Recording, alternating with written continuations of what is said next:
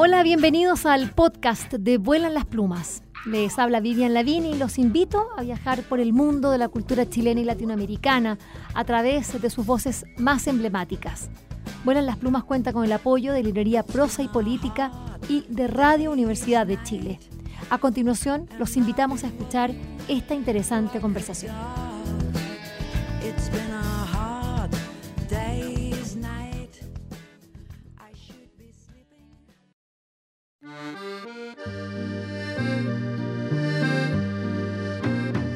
El título es 12 pasos en el crimen. Historias de huellas digitales, robos y asesinatos. La verdad, esto es mucho más.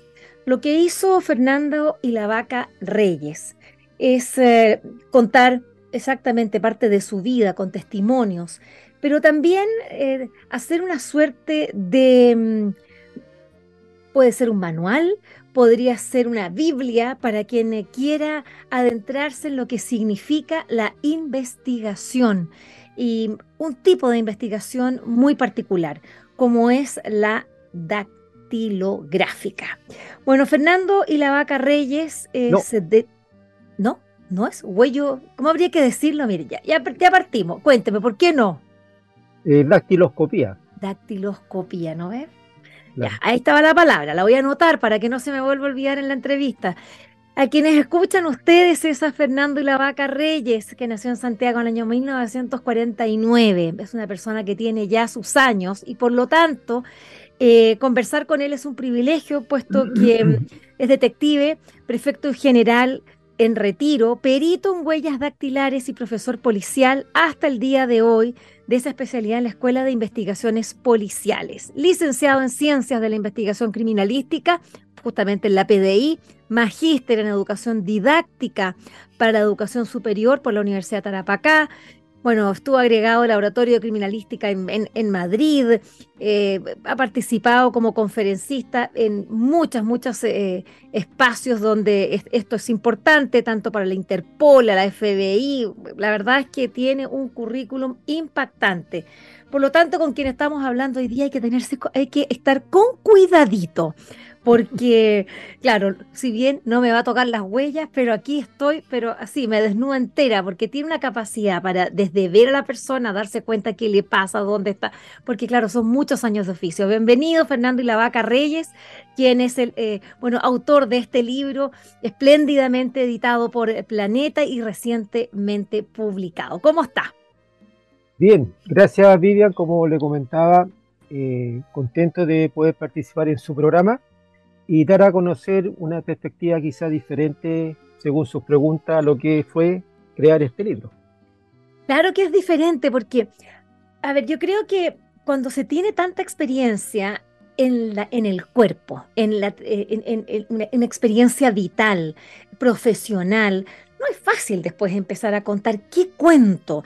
Eh, acá el título ya no, nos lleva a una decisión que usted tomó, 12 pasos en el crimen, porque justamente se refiere a las 12 etapas para, para probar la identidad de una persona. ¿Nos puede contar cómo llegó, por qué e, ese título y de qué manera nos permite tener una visión general de lo que significa este libro? Bueno, el, la dactiloscopía es un sistema moderno de identificación. Sus fundamentos son tres como sistema. Primero, en la mm, perennidad, en que el dibujo, dibujo se forma en nuestros dedos antes de nacer. Se empieza a formar el dibujo digital a los tres meses de gestación y ya están fijo en el útero de la madre en el bebé a los seis meses. Entonces, antes de nacer ya tenemos una identidad.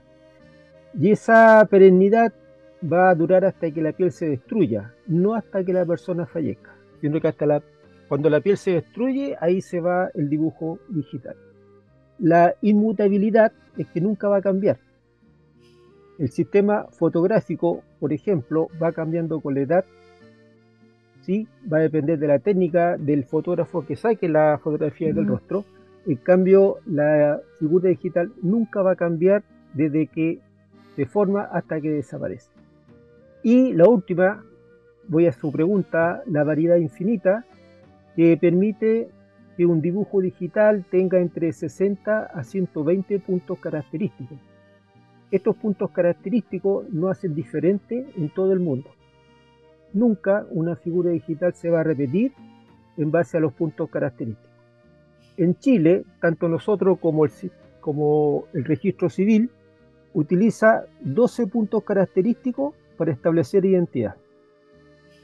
Es decir, si yo tengo un dibujo digital con 10 puntos, no puedo establecer identidad ni tampoco pronunciarme sobre la identificación de una figura digital. De ahí va el título 12 puntos en el crimen, que son los 12 puntos característicos.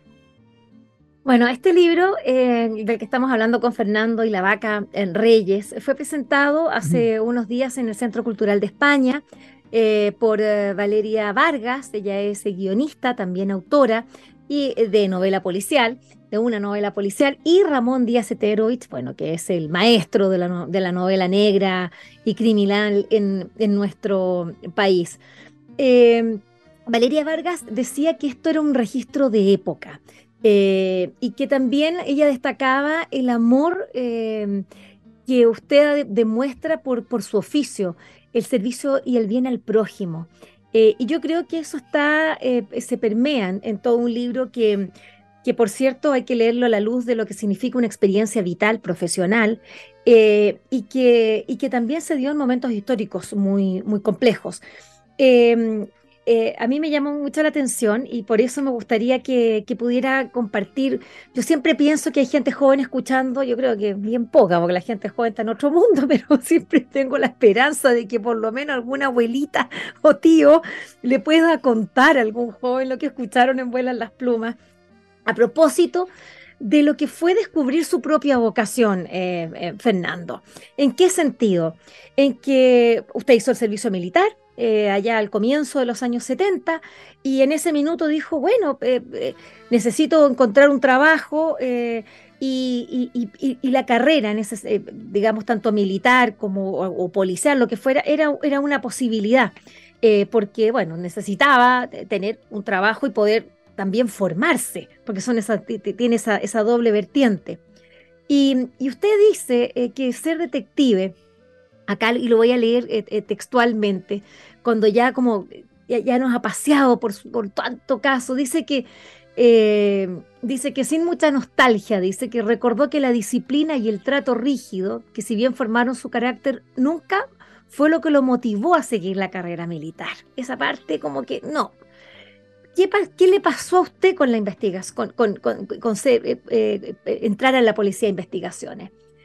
Dice, tiene satisfacción de haber elegido una carrera como detective, pertenecer a una institución jerárquica, pero reflexiva, que me había permitido pensar, investigar, tomar decisiones con responsabilidad y dando cuenta a mis superiores, pero de manera autónoma. Esto me gustaría que lo pudiera contar. ¿Qué significa verdaderamente? Porque la verdad es que yo creo que hay mucho desconocimiento, eh, luego también hay mucho mito, eh, un prejuicio, eh, ya alguien ande con, con, un arma eh, y lo que también muestra la, la, televisión, tanta cosa, pero ¿qué es ser? ¿Qué haber pertenecido durante tantos años y todavía formar a los nuevos eh, policías de investigaciones en nuestro país? Mire, es bastante lo que hay que comentar. primero que todo, nuestra jerarquía en la institución es reflexiva y generalmente el jefe a uno le da una orden, uno pregunta el por qué, para qué, el jefe le responde. Si uno insiste, el jefe le dice, bueno, ve tú, tú eres antiguo, y cuando uno se equivoca, el jefe le dice, yo te dije. Entonces uno asume la responsabilidad. Entonces esto es muy importante porque generalmente se da en casos, eh, nosotros somos una policía reactiva, eh, pocas veces nos adelantamos a los hechos. Una que no tenemos tiempo para pensar en lo que puede pasar en el futuro. Y otra que la, lo vertiginoso que es nuestra carrera, por ejemplo, uno yo llegaba en huella un homicidio, partamos en homicidio a las 8 de la mañana y trabajamos todos los sitios del suceso hasta las 8 del otro día. generalmente tomábamos un desayuno contundente porque no sabíamos si íbamos a almorzar o dónde íbamos a servirnos algo. En, en, Huellas también pues, uno estaba de turno y no sabía qué cosa le iba a pasar durante el día, qué caso le tocaba resolver. Y nuestro trabajo en Huellas era en la oficina analizando los trozos de huellas para investigarlo en el archivo dactiloscópico de carácter policial, donde estaban todas las impresiones digitales de los delincuentes detenidos por investigaciones, que eran más o menos 300.000, 400.000 fichas dactiloscópicas. Entonces, usted estaba iniciando una investigación y el jefe lo mandaba a otro caso. Y lo que estaba investigando quedaba ahí congelado hasta volver a la unidad entonces así pasaba todo el día y todos los días lo que me gustó de la institución de que nunca yo dije, uy, que estoy aburrido, no sé qué hacer. Porque siempre faltaba el tiempo. Mm. Ahora, ese tiempo que uno trabajaba además porque uno tenía una hora de presentación, pero no una hora de salida, no hora de salida, influía también en la pérdida de contacto que uno tenía con la familia. Mm. ¿Sí? claro. Entonces, uno ganaba muchas cosas, pero perdía muchas cosas familiares. Eso después uno lo recupera cuando se va a retiro. Pero ya, pero ya los hijos están grandes, también tienen su espacio, tienen sus cosas que hacer. Y mm. cuando uno quiere compartir algo, papá, tengo un compromiso, mañana conversamos, y así se van dando las circunstancias. Entonces tiene de dulce a gras nuestra profesión.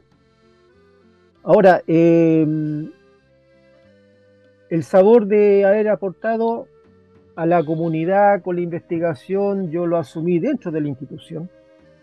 Yo no entré a la institución porque tenía ganas de combatir la delincuencia, de cambiar el mundo, no, porque era un trabajo común y corriente, pero me pagaban por estudiar y adentro de la institución empecé a conocer a los detectives.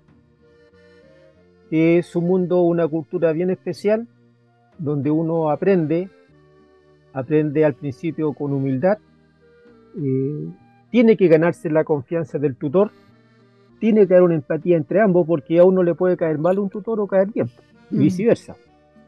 Entonces cuando se forma una pareja o un trío de detectives, eh, se produce una amistad que dura años.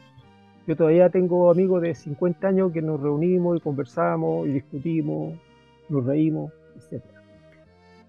Bueno, ser un detective, eh, como usted lo dice, Fernando, eh, y la Vaca Reyes, autor de este libro 12 Pasos en el Crimen, que verdaderamente les recomiendo a quienes hoy día están consumiendo series policiales, mm. libros eh, sobre, sobre crímenes, todo lo que es novela negra y criminal.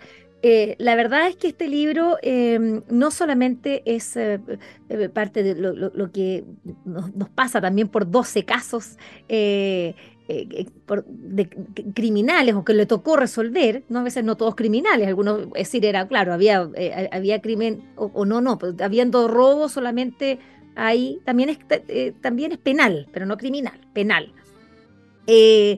pero, pero acá lo interesante, y es lo que usted dice, es, es, cómo ustedes van, bueno, primero que nada, conociéndose a ustedes, pero sobre todo la naturaleza humana.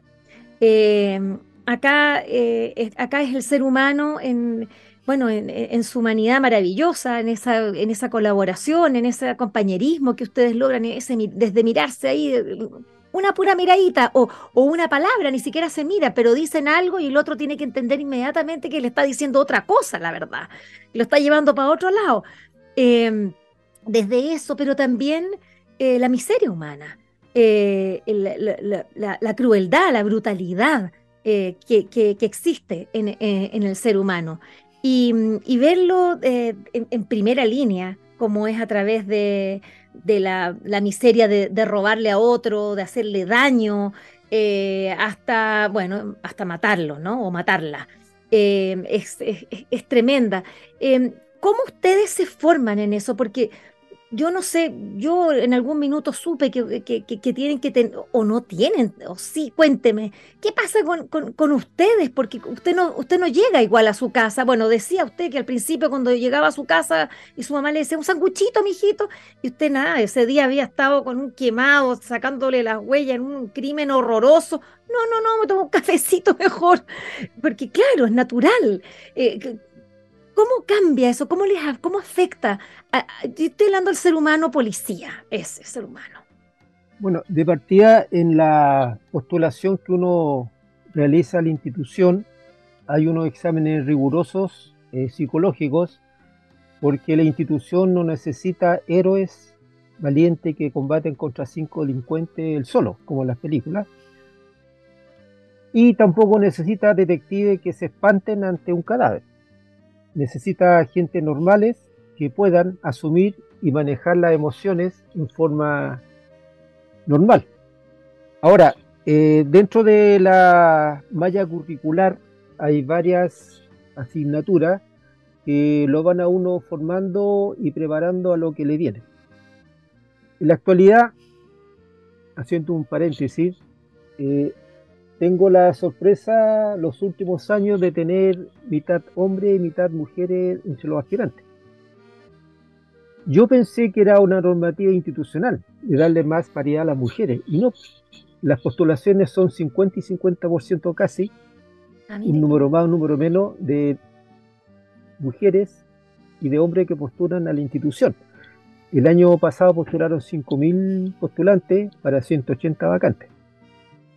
Entonces la cantidad de jóvenes interesados en ingresar a la institución es bastante alta. Bueno, lo que es bueno. Dentro de este esquema. Yo encuentro que es bueno porque lo que está. Es decir, acá el nivel de inteligencia, de integridad, porque hablemos también, nosotros estamos en una crisis moral en este país y en el mundo, porque esto es así. Eh, que ya está, destapada. No es que el hombre, que el hombre sea más, la, o la humanidad esté más mala hoy día, sino que sencillamente hoy día sabemos mejor lo, y, y, se ha sofisticado la, criminalidad. Pero la verdad es que es impactante cómo, cómo, cómo, hay que tener muchas características, no solamente ser inteligente, perspicaz, eh, eh, sino que también ser una buena persona, ¿no? Digo yo. Claro, es interesante lo que usted indica porque uno cuando ingresa a la institución empieza a aprender, empieza a conocer el delito, la parte mala de la humanidad, pero con el tiempo empieza a ser líder de un pequeño grupo de dos o tres detectives. Y a medida que va ascendiendo en el grado, pasa a ser jefe de grupo, jefe de turno, jefe de unidad. Mm.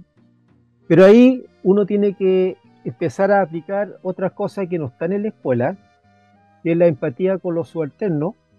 Hay que ser psicólogo, papá, hermano, buen relacionador público con las autoridades, recibir a los rojos y a los amarillos y a los verdes de la misma forma, no comprometerse con algún, algún ideal político para ser parcial, perdón, imparcial en todas las cosas que uno hace. Entonces hay muchas cosas que van influyendo. Mm. Y eso no, no, no te lo decían en la escuela, uno lo va aprendiendo en la vida. También tiene que, el jefe de unidad, por ahí lo digo en el libro, eh, es autónomo en las decisiones. Eh, trabajar con 80 funcionarios de una unidad policial no es fácil, de diferente grado.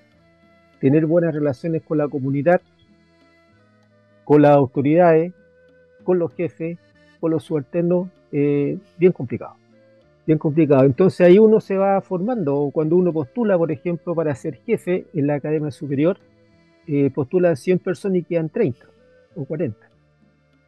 Y el que no queda tiene tres oportunidades para dar los exámenes de admisión que son tan rigurosos como cuando uno entra a la escuela y son llamados a retiro. Entonces una pirámide que se va formando de grado a grado son igual que la hay una costumbre chilena las sillas musicales que son 10 que bailan en Soy 6 sillas no y después se va dando el otro tramo que cuando uno empieza a ser jefe eh, tiene que darle un tiraje a la chimenea, como se dice vulgarmente, porque tiene que darle el espacio. Nosotros somos una cantidad determinada por ley de detectives y anualmente ingresan 180 detectives y usted tiene que llamar a retiro a 180 detectives para que los nuevos puedan ingresar.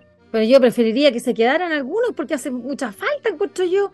Es que no se puede, tienen, que aumentar. Que aumenten la, cuestión, obvio que aumenten, pero si estamos hablando justamente de que hay una crisis hoy día eh, tremenda de violencia, ¿para qué se vayan 180 para la casa? Además que están formados, están en la, mejor etapa de su vida. No, yo los dejaría ahí un buen rato, o por lo menos decirles, darles la posibilidad. Quiere quedarse, al que quiera, ya se cansó, me imagino, porque, porque tiene que ser agotador. Fernando y la vaca, usted dice Em, y acá también se nota en el libro, porque usted va dando cuenta desde el año, ya decía yo, principio de los 70, y va poniendo fichas. Cosa muy interesante, porque usted va dando cuenta de su trayectoria, de los casos que le toca resolver, y solamente, perdón, en una oportunidad, hace referencia a un presidente de la República. Al único presidente de la República, bueno, que ya sabemos, eh, está muerto, que es em, Salvador Allende Gossens, por una por felicitaciones. Cuando usted estaba comenzando ahí en el año 72, creo que 73, le felicita y, felicita su unidad por la rápida resolución en un caso que a usted le tocó, em, eh, le tocó participar. Y después va pasando los años y lo que yo acá no veo es la dictadura.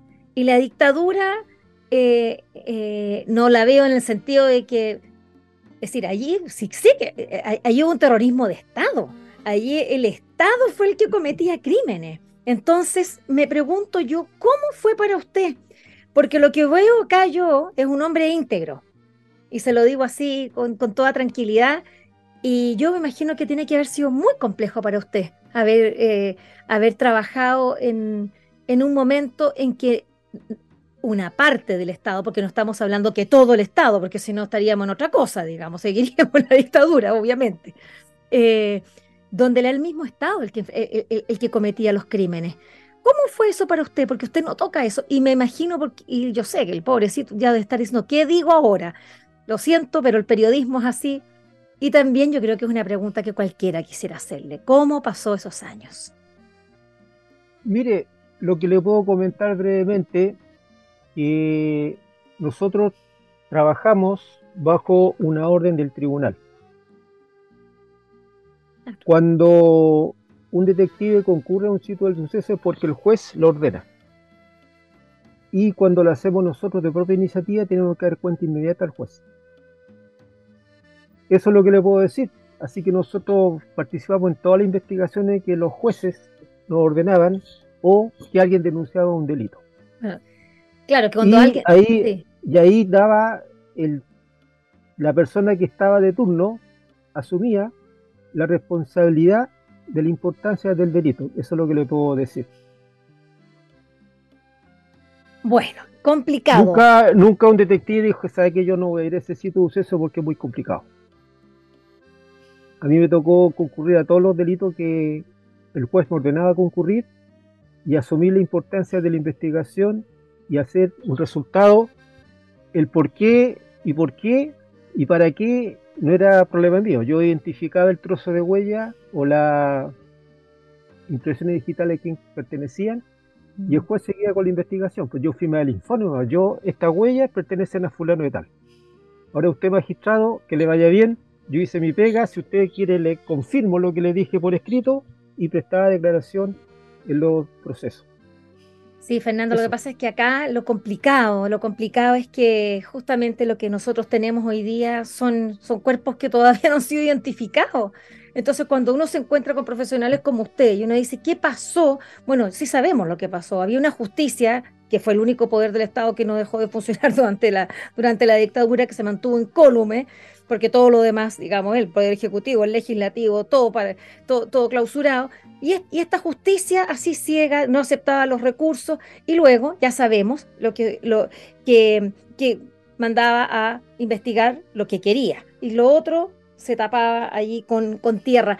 Eso es lo que a mí me causa dolor en este libro, porque lo que uno ve acá es, una, es un profesionalismo, es un, la verdad es que es un trabajo impactante el que usted ha desarrollado. Me gustaría que contara un par de casos para nuestros auditores, porque la verdad es que uno dice, con este nivel de profesionales, cómo es que nosotros hemos pasado tanto tiempo con una herida que está allí abierta. Pero eso, vamos a dar vuelta a esa página.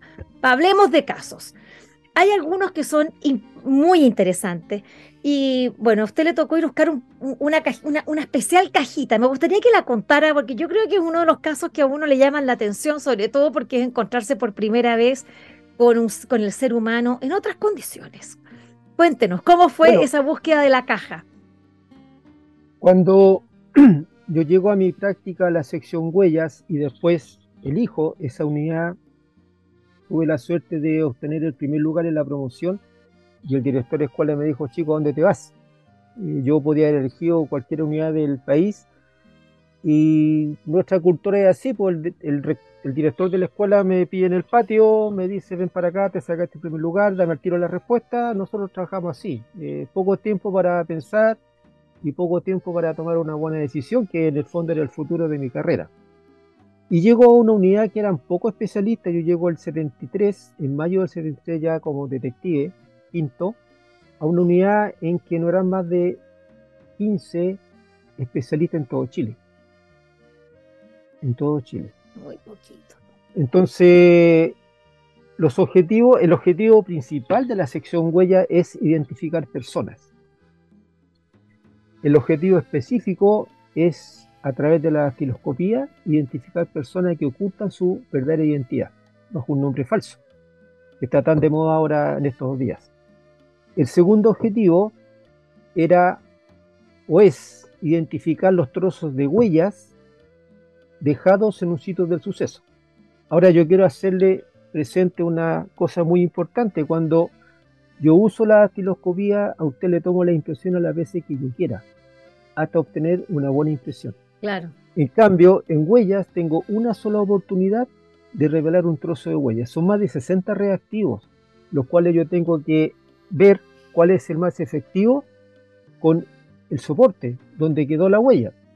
Si yo ocupo mal el reactivo o utilizo mal la técnica, no voy a revelar huella y nadie lo va a saber. Nadie.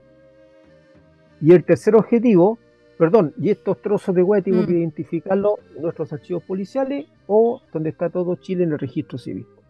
Y el donde solía estar todo Chile, porque hay día una cantidad de gente que anda volando.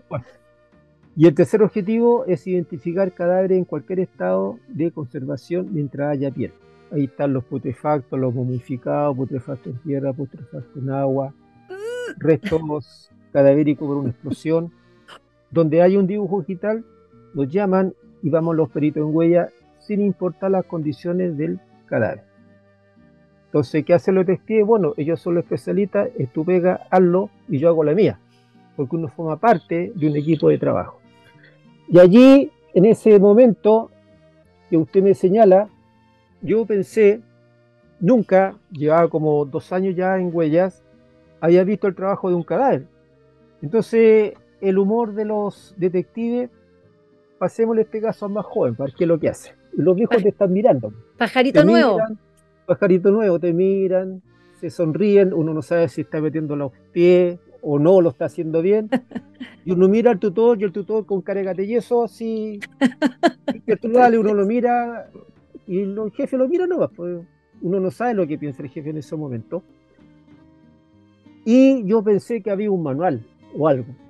Y me dijeron, no, ve tú cómo lo haces. Y ahí se me ocurre sacarle fotos, hacer una carpeta para que si a otro le pasara, no tuviera la experiencia que yo tenía de un signo de interrogación y de solucionar el problema que se me presentaba en esos momentos que no había nada escrito. Llamo a mi tutor, él me señala los pasos. Claro, uno piensa el tutor va a venir a ayudarme, va a decir, no, Val, tú lo haces esto, esto y después lo vemos. Y así se fue formando esta carpeta que se me ocurre, se me ocurre mostrársela al jefe. El jefe lo acompaña al memorando de la identificación y así va escalando hasta que llega al Ministerio de Defensa como cómo trabajaba investigaciones que estas autoridades no ignoraban lo que nosotros hacíamos.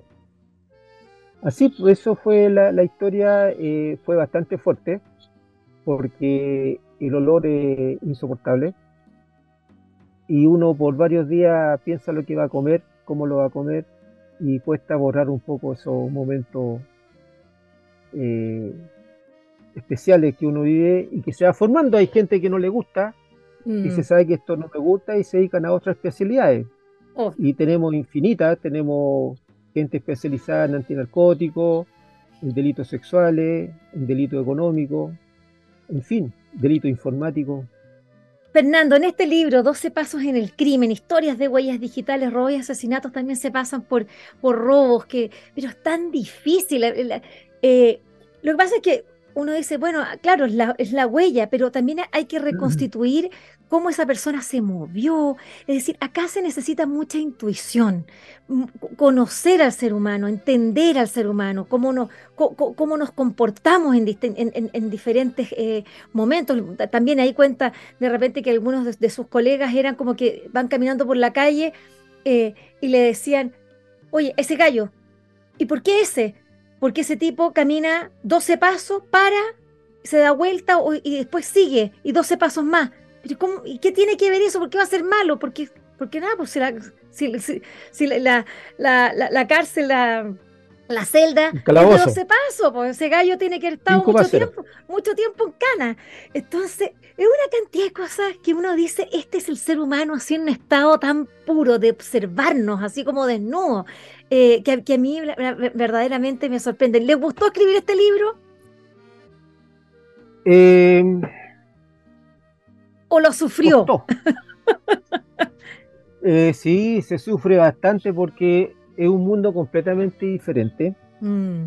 Bueno, haciendo un pequeño paréntesis, uno de las investigaciones conoce mundos diferentes. Me acuerdo que a un colega le tocó la investigación del robo de una abeja reina, de una colmena. Oh. Entonces el colega dijo, pero aquí voy a interrogar a las abejas entonces no sé por qué dijeron usted haga la investigación. Bueno, el colega se tuvo que conocer, conocer, meterse al mundo de la apicultura y sacó el caso y ubicó la abeja reina. No, no. La recuperó, claro. ese, ese, ese, es un libro. Es otro libro. Otro libro. Oiga, Fernando, también yo quiero destacar el hecho de que Fernando y la Vaca Reyes no es un apellido para nosotros desconocido en el mundo en el que estamos, en el mundo de la literatura, cuando es el padre de Paula y la Vaca.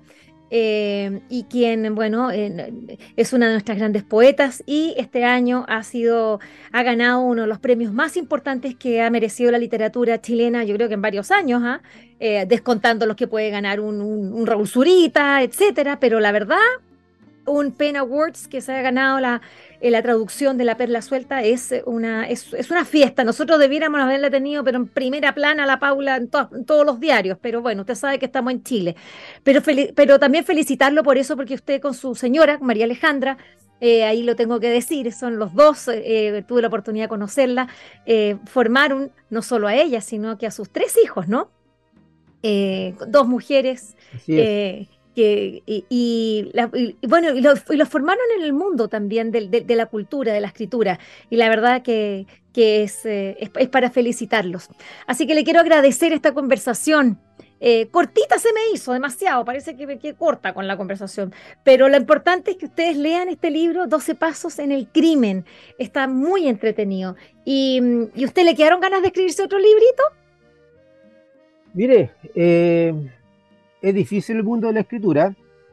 Yo con Marcos Silva hicimos emisor podcasting Crimen, que no sé, tiene dos temporadas, y nosotros por formación tenemos la costumbre de contar el caso en una página, mucho dice el jefe con media página, cuéntame todo lo que hiciste. Entonces por formación somos muy lacónicos y, y resumimos lo que la escritura es lo contrario, tenemos que expandir la escritura, darle día a los personajes y eso cuesta bastante. No, mal que mal, son 36 años que estuve en la institución activo, entonces se forma así. Eso fue lo más difícil. Pero la va a hacer, la va a hacer, seguro que sí. Espero que esta conversación les haya gustado y recuerden que la escucharon en el canal de Vuelan las Plumas. Pueden acceder al material que hemos producido desde el año 2002 en www.vuelanlasplumas.cl y seguirnos a través de nuestras redes sociales en Facebook, Twitter e Instagram.